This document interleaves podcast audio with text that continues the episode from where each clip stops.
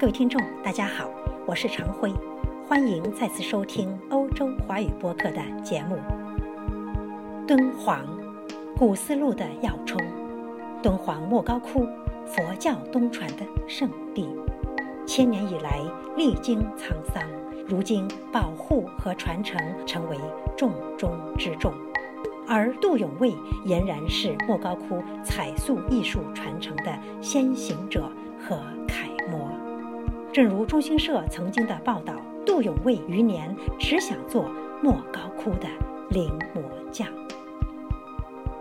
因一个项目而离开自己心爱的工作岗位，是莫高窟工匠杜永卫的最大遗憾，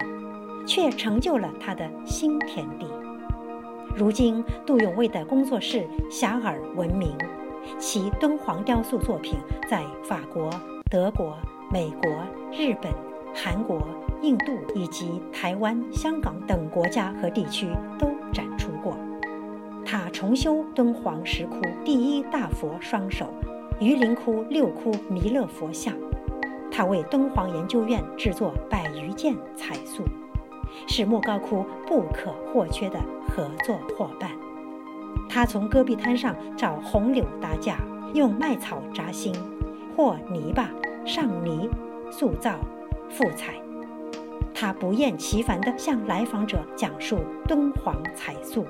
其制作工艺，其文化传承，其延伸空间。徜徉于他的工作室和展示厅是件令人心醉神迷之事。或许有一天，敦煌莫高窟会消失，但敦煌艺术应该永存。请跟着欧洲华语播客走进杜永卫工作室，聆听他的心路历程吧。我的作品挺多，啊，这这个墙上的这些是我们的博物馆。呃，给一些内地的博物馆，还有一些公共场所做的一些一些雕塑，啊，还有一些考古式的雕塑。这些雕塑都是复原，就是把一些古代根据古代的文物、出土文物，然后呢，把这个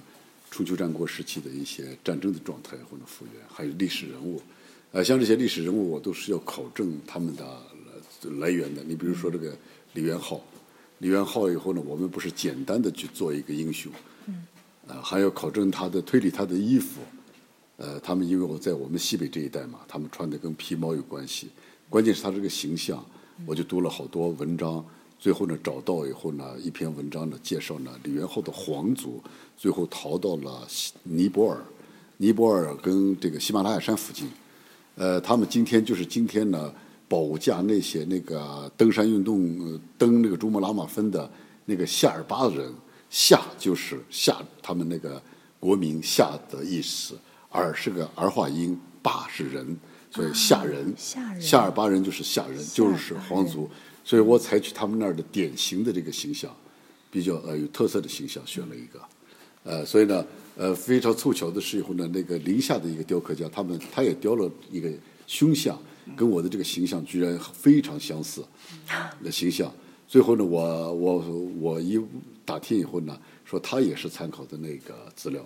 所以呢，我们做雕塑呢也不是瞎做，也都要是参考他的民族，还有他的这个历史资料啊，像那都是恢复的历史上的一些这个历史人物，像这些都是些土司。我的主要工作是做这个复制，啊，我在敦煌已经呢二十多年呢在复制洞窟。呃，这些都是我给敦煌研究院和各地复制的，这是我最大的一个复制库。啊，我在院敦煌呢四十多年来，这个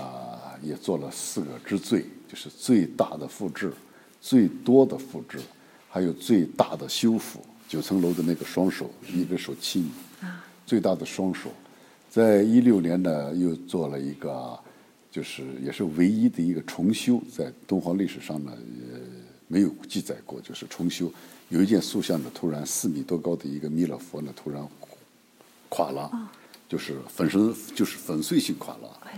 然后呢，我们就根据一张照片呢，又把它又复原起来，所以呢，又有一个最大的在在在那个重修啊。我有个小问题，我们昨天有幸看到了这个洞窟，就是说里面有这弥勒佛的，五十五点五米之高的，现在在九层楼里头。啊，当时您在那工作时候还没有，呃，已经有这个九层楼了。那它这个对于它的光影，就是说您在那临摹时候，有没有发现它因为造了这个九层楼，而使它的从顶上射下来的光线出现了变化，色彩都会有变化呢？哦，这种变化是有的。这个九层楼呢，是因为它历呃在历史上呢经过好几次修复，对，呃，明其实，在那个谁伯希和的那个照片当中呢，这个零八年的时候呢，依然是五层楼，啊，五层楼，这个之后呢，又拍了一次照片呢，是这可能是华尔纳拍的一次照片呢，是那个呃那个那个那个楼顶上就已经因为发生地震嘛，二一年发生地震，华尔纳二四年来的嘛，就那个头就那个。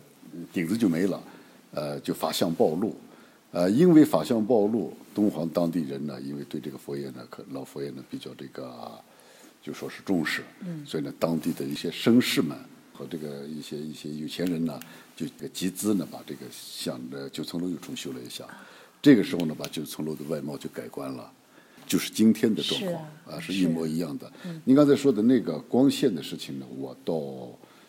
呃没有研究过。呃，当时以后呢，法相暴露呢，这说明一个什么呢？说明那个顶子的，最早的时候呢，应该是暴露的。对，应该是暴露，是应该是暴露的。对。后来以后呢，呃，又把它以后呢又封闭了，呃，因为那个头顶上它没有那个就是岩石嘛。如果是那个洞窟呢没有暴露的话，它应该是就像是幺三零大窟啊，它是打了一个穹顶，它不是以后呢上面盖了一个顶，这个是呢干脆把顶子是打掉的。那现在就是有这个顶，对他来说还是有保护意义的，是吧？有保护，有保护，对保护呢，至少呢它不会风吹雨晒啊。这个洞窟呢，这个这个是中堂的一个彩塑卧佛，这个卧佛十六米。当时塑这个佛的时候呢，因为没有这么大的房间，呃，而且那时候呢经济条件也有有限，院里头没有很多钱。如果是今天呢，就为了塑它呢，可以在前面就地打一个临时工棚。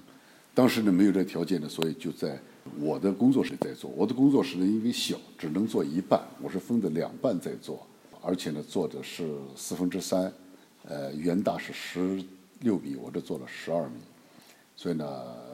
在当时呢只能做这么呃大，是因为受房子的局限。就做这个像的时候呢，嗯，那时候胶卷都很贵，都没给我拍好多照片，就是我拿几张照片以后呢，就到洞窟里头看了以后呢，然后骑着自行车一公里回来。看完花点速写一公里回来，就在这儿这样一天一天来回跑的速，速的时候倒是很艰难，呃，那个那个阶段有时候的路路上呢都不敢多想问题，也不敢跟同事打招呼，一打招呼就把感觉就忘了，对，所以就这么来速，所以速完以后呢，我们院长呢还是比较满意，哎，这个尤其这个角度呢跟那个角度呢非常相似，因为像大，所以它的这个角度不一样，它给人的感觉不一样。今天呢是研究院最大的一个展品，这个在好多国家展览过。这是给敦煌博物馆塑的一个复制的一个四十五窟，啊，这个也是中心珠，在最早的那个北凉洞窟。这个是一五年的时候呢，美美国跟美国的那个盖蒂博物馆跟敦煌研究院合办了一个展览，在美国也是。呃，据说是就是东方的美术展览在美国呢办的规模最宏大的一次，呃，东方去了好几个洞窟，啊，这个是我们的工作现场，就在这儿还临摹，临摹完以后呢，我们抬进去以后呢，在那彩绘，所以这个洞窟呢临摹的我我非常满意。啊，这是我在做这个工作的状况。您现在团队有多少人在帮助您在做这些临摹啊？我现现在啊，现在呢，我的临摹，我现在是有两个徒弟，就还有一些其他工作人员。嗯。呃，要像有些东西像这样的工作呢，只有到工厂里头加工了。啊，这工厂里头呢，可以有有团队了。呃，我设计好以后呢，请一些这个雕塑家来以后呢，在我的要求下呢，大家一块开始创作。然后呢，我做细部，他们做大型，然后就完成的。这个是台湾花莲，嗯，这是我最最大的资金，啊，你们都知道这个。是的，太金字塔，嗯，这世界各民族飞天。我当时也是在这个好多院校的竞争下以后呢夺标的，啊，这个夺标的，后来以后呢，我得知呢，我夺标主要是靠我的创意，对你来说也是个意外的惊喜吗？啊，也是个意外的，也就因为它，我改变了我的人生轨迹。我原来在东方研究院工作，我是搞研究的，啊，后来呢就出来开始自己做了。哦，这个工程完成之后，您就离开东方我就离开研究院了，。了因为当时呢，因为你请不了假，而且这么大工程呢得做好几年，我这干了一干将近两年多，嗯，啊，所以当时我要请两三年的假呢，是院里头根本不可能，啊，所以我权衡了，这个时候呢就是人生路上的一个抉择，是啊，你在单位上去继续上班呢，还是呢去做这个活儿呢？最后我就选择了干这个事儿，那真是人生道路从此改变了。啊，从此改变了。但是也成就了现在这个作坊这样的啊，一个也也后来后来也不后悔，就是、嗯呃不后悔。呃，虽然原来呢，就是在在研究单位呢有它的好处，比较稳定，也也也比较就说是我出来之前呢，已经干了好多年的这个副所长，啊、实际上已经带所长在工作，所以呢，把这些都丢弃了，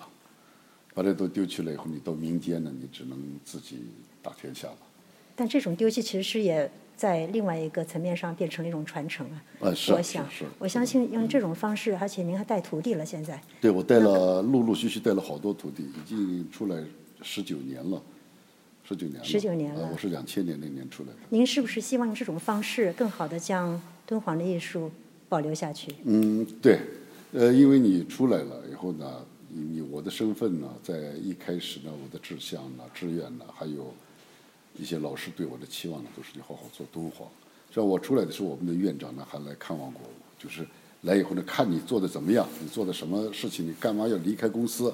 结果一回来一看我，我一汇报这些工作，老院长呢就是他的这个怒气也有点儿这个消消解，他说：“好吧，既然你也是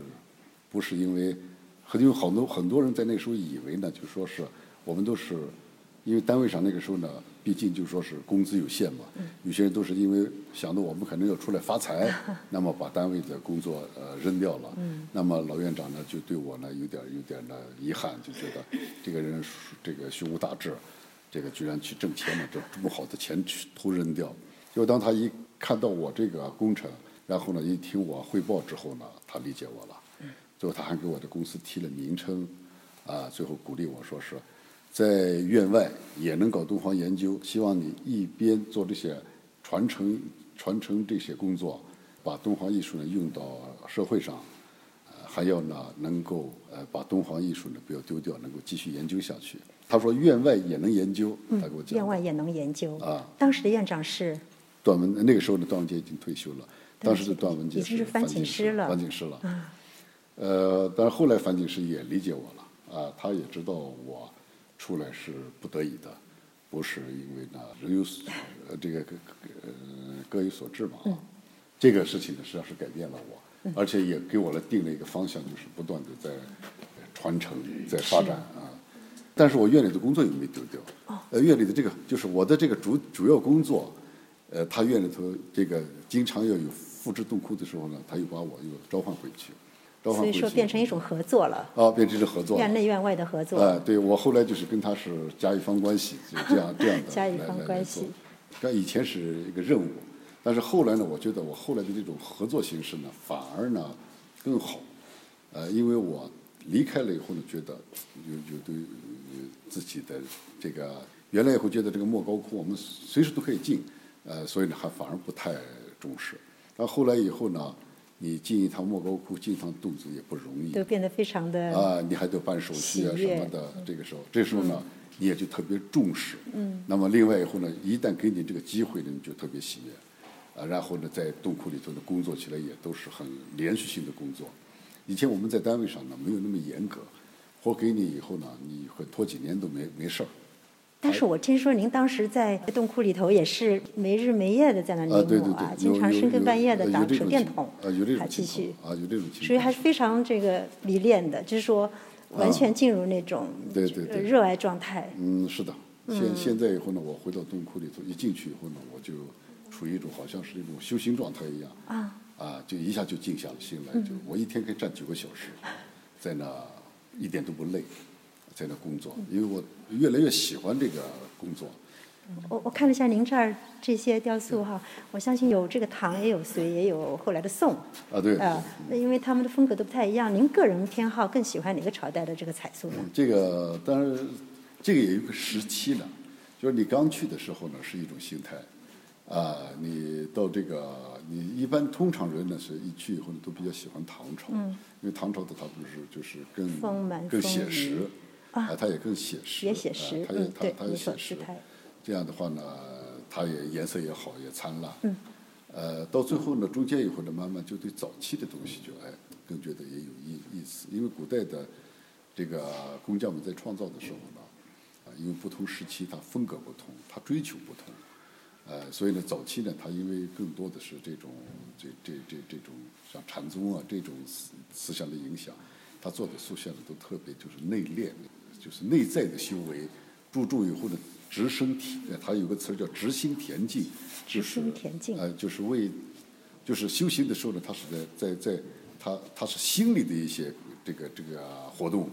而唐朝的这个塑像呢，它是呢，它外在的就说是跟这个信众的一些沟通比较多。早期的塑像是它是不跟芸芸众生沟通的，它是不食人间烟火的，它是这种情调。但是哎，这种情调。哎，他就感觉以后这种塑像呢，他就感觉非常的那个跟唐朝的呢不一样啊，他比较宁静，更加庄严的那种形象，哎，所以也喜欢。太好了。清朝的时候好像有些修复在颜色上面做了一些加工，比如昨天我们看到有些蓝色，一眼看过去就能发现它不是当时的，而是后来修复时候重新描绘上去的。但是我个人的感觉，我觉得那个蓝有一点突兀。啊，对对对，是的。您是感觉呃，清朝是那样，清朝呢，呃，因为在敦煌艺术当中呢，是以后呢，在学术界是不承认清朝的，啊所以敦煌的十个朝代呢，到元朝就中断了。呃，当然有些专家呢认为这样也不客观，呃，它也有一个延续，虽然它明朝一代中断，清朝又延续了，它也是敦煌艺术的一个尾巴，你不承认它，就等于把敦煌艺术斩断了。没错，啊，斩断了，甚至于呢，在过去的时候呢，还去有意识呢，取缔过一些这个清朝的，当然很很丑陋的，那也是当时呢在五十年代做过的一些工作。呃，就正如您说的那个，清朝的塑像以后呢，确实呢是有，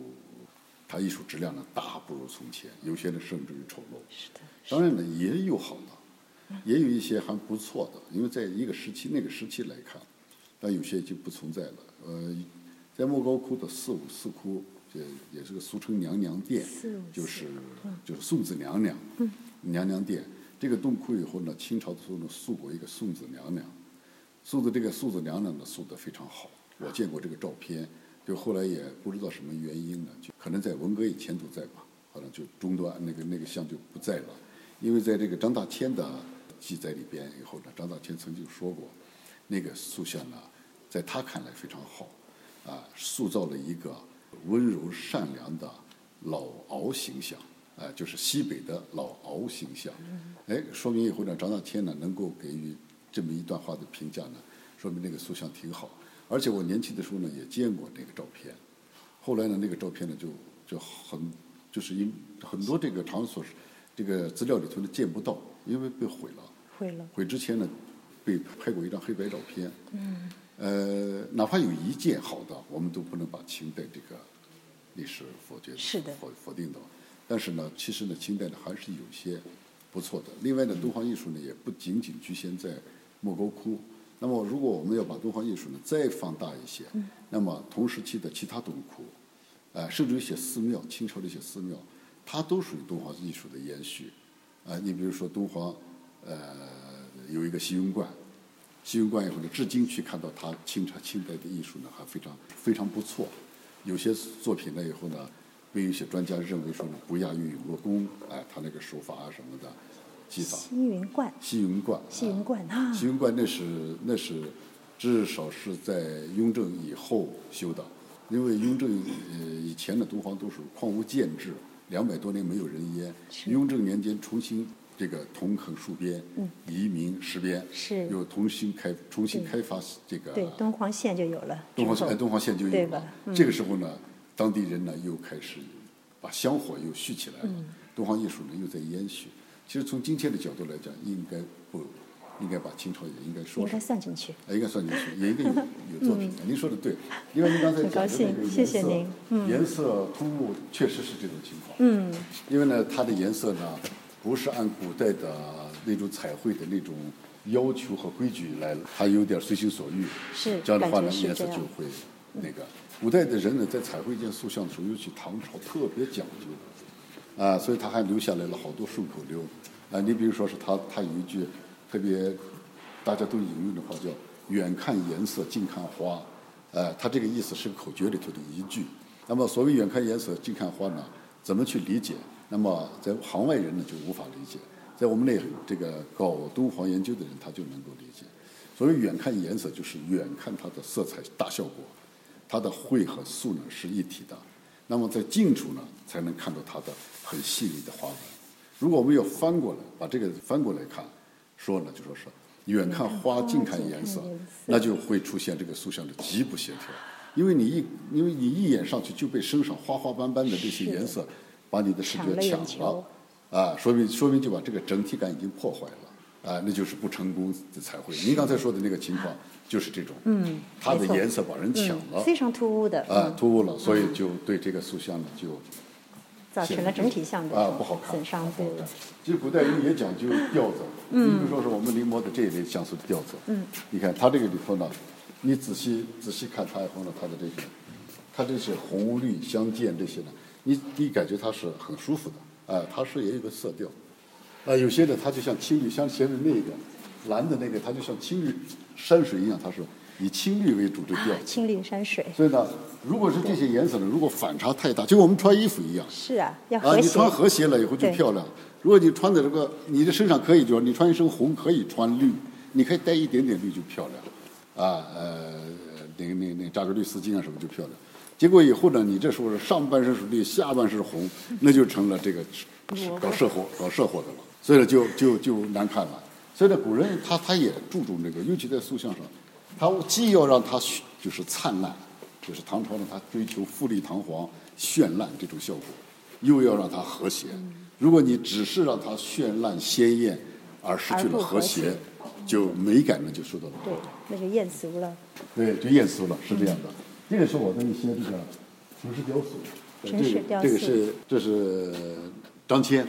张骞对啊。我当时塑这个像的时候呢，很多这个当地也有些领导呢，他们非常就说是有有看法啊，就觉得你做的这个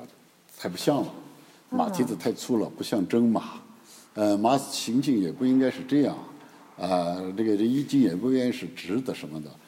呃，但是呃他们没有了解我当时的构思。其实我不是在做一个一个骑马的人，啊，仅仅是做一个张骞，我是做一个历史事件，我是做的汉朝张骞出使西域这件事情。这雄健的马，我吸收了霍去病墓的那个马踏匈奴的那个那个那个动作，嗯，啊呃，这个马呢或者这种雄强呢，就特别就像汉朝大汉一样的这种这种雄强。再一个就是。呃，张骞的这种拿着这种夸张的这个这个这个节，然后呢向前指着的这种动态呢，那种一往直前的这种，金戈铁马。哎，这种追求是的，所以呢反映这个。你像这个王维呢，我就做的比较浪漫一些，这也是阳关阳关的摆照啊，这是嘉峪关的，莫高窟的，这是嘉峪关莫高窟这，是瓜州的。我在河西走廊各地河西走廊各地都有。各地都留下了这个，从东到西都有我的。我在东方研究院学习，然后呢，又中间呢去去西北师大、去中央美院，还有东京艺大、日本东京艺大这个去去学习，呃，也前前后后学习了，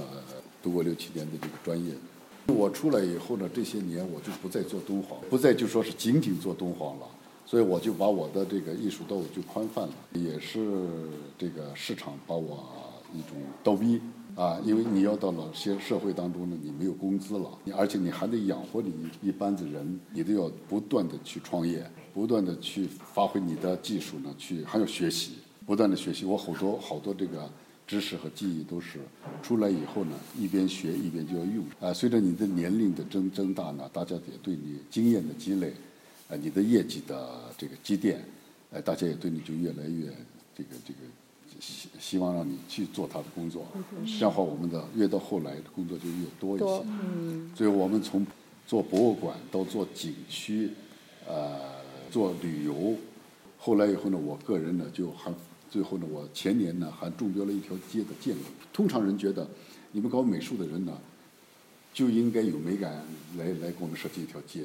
最后呢，也是被逼上鸭子上架。最后呢，我给他们画了一条街，画了一条街以后呢，结果那天评标的时候也是六七家人都在争标，结果最后呢，宣读的时候呢，是我的这个标夺中太棒了。最后呢，整个一条街包括宾馆全部都是按我的构思写，所以我就被他们请去。这个敦煌莫高窟肯定是越来越糟糕，因为什么呢？这个莫高窟壁画呢，它是有寿命的，它有些甚至有些到了它寿命的大限。现在呢，你不去抢救它，不去保护它，你就会，嗯所谓呢，我敦煌研究院的主要工作就是延缓这些壁画的寿命，让它呢能够尽量活得长一点。这是一方面。另一方面，你敦煌研究院现在呢不是流失，相反是你进不去。相反是因为它的这个门槛，而且还越来越高对。研究是那个时候，我们那个时候呢，你一个最早的时候，你哪怕就是你要会专业，高中生都能都能进去搞专业。后来就得大学生，再后来就得研究生。据说现在是你非博士生，你进不去，不在你人才流失方面。其实这些人来，他他有一定知识，他很快就能胜任自己这自己工作。况且呢，而有些职业呢，他已经另一个就说是，他也是被另外一种东西替代而让他慢慢以后呢就是衰亡的。你比如说我们美术这个工作，现在被高科技的这个呃高保真的这个拍照替代了，雕塑呢被三维替代了，那么你是不是就没用了？你你就没用了，就是他他不需要你了，而且他需要的可能仅仅是在里头修修补补啊，做些这个工作，因为他可能这个三维呢，可能比你手工呢应该更精确的能够采集这个洞窟的形象，因为呃东华研究院它是个科研单位，它不是一个这个艺术单位。呃，他也不重视创作，他也不问责传承。这个传承也是这一次习主席来提出来以后呢，你们还有传承，这是对着东华研究院说的。其实过去他们的六字方针里头没传，他是保护、研究、弘扬。我这个传承在当时啊，我中标了台湾的这个工程以后呢，当时是。呃，国内呢好几家就是这个中央美院、中央工艺美院，好多都一个院一个系在竞标。结果我以一己之力竞标之后呢，拿下来之后呢，我兴高采烈的拿着我的这个成果呢去给院长去以后呢汇报院长，少来这一套，那你们都是私活，哦我们是研究单位，我们不干这个。嗯，非常感谢您啊不是非常感谢您。今天马上我们赶飞机了，我们就得先走一步了。好的好的好的跟您认识非常高兴，希望有机会再来拜访您。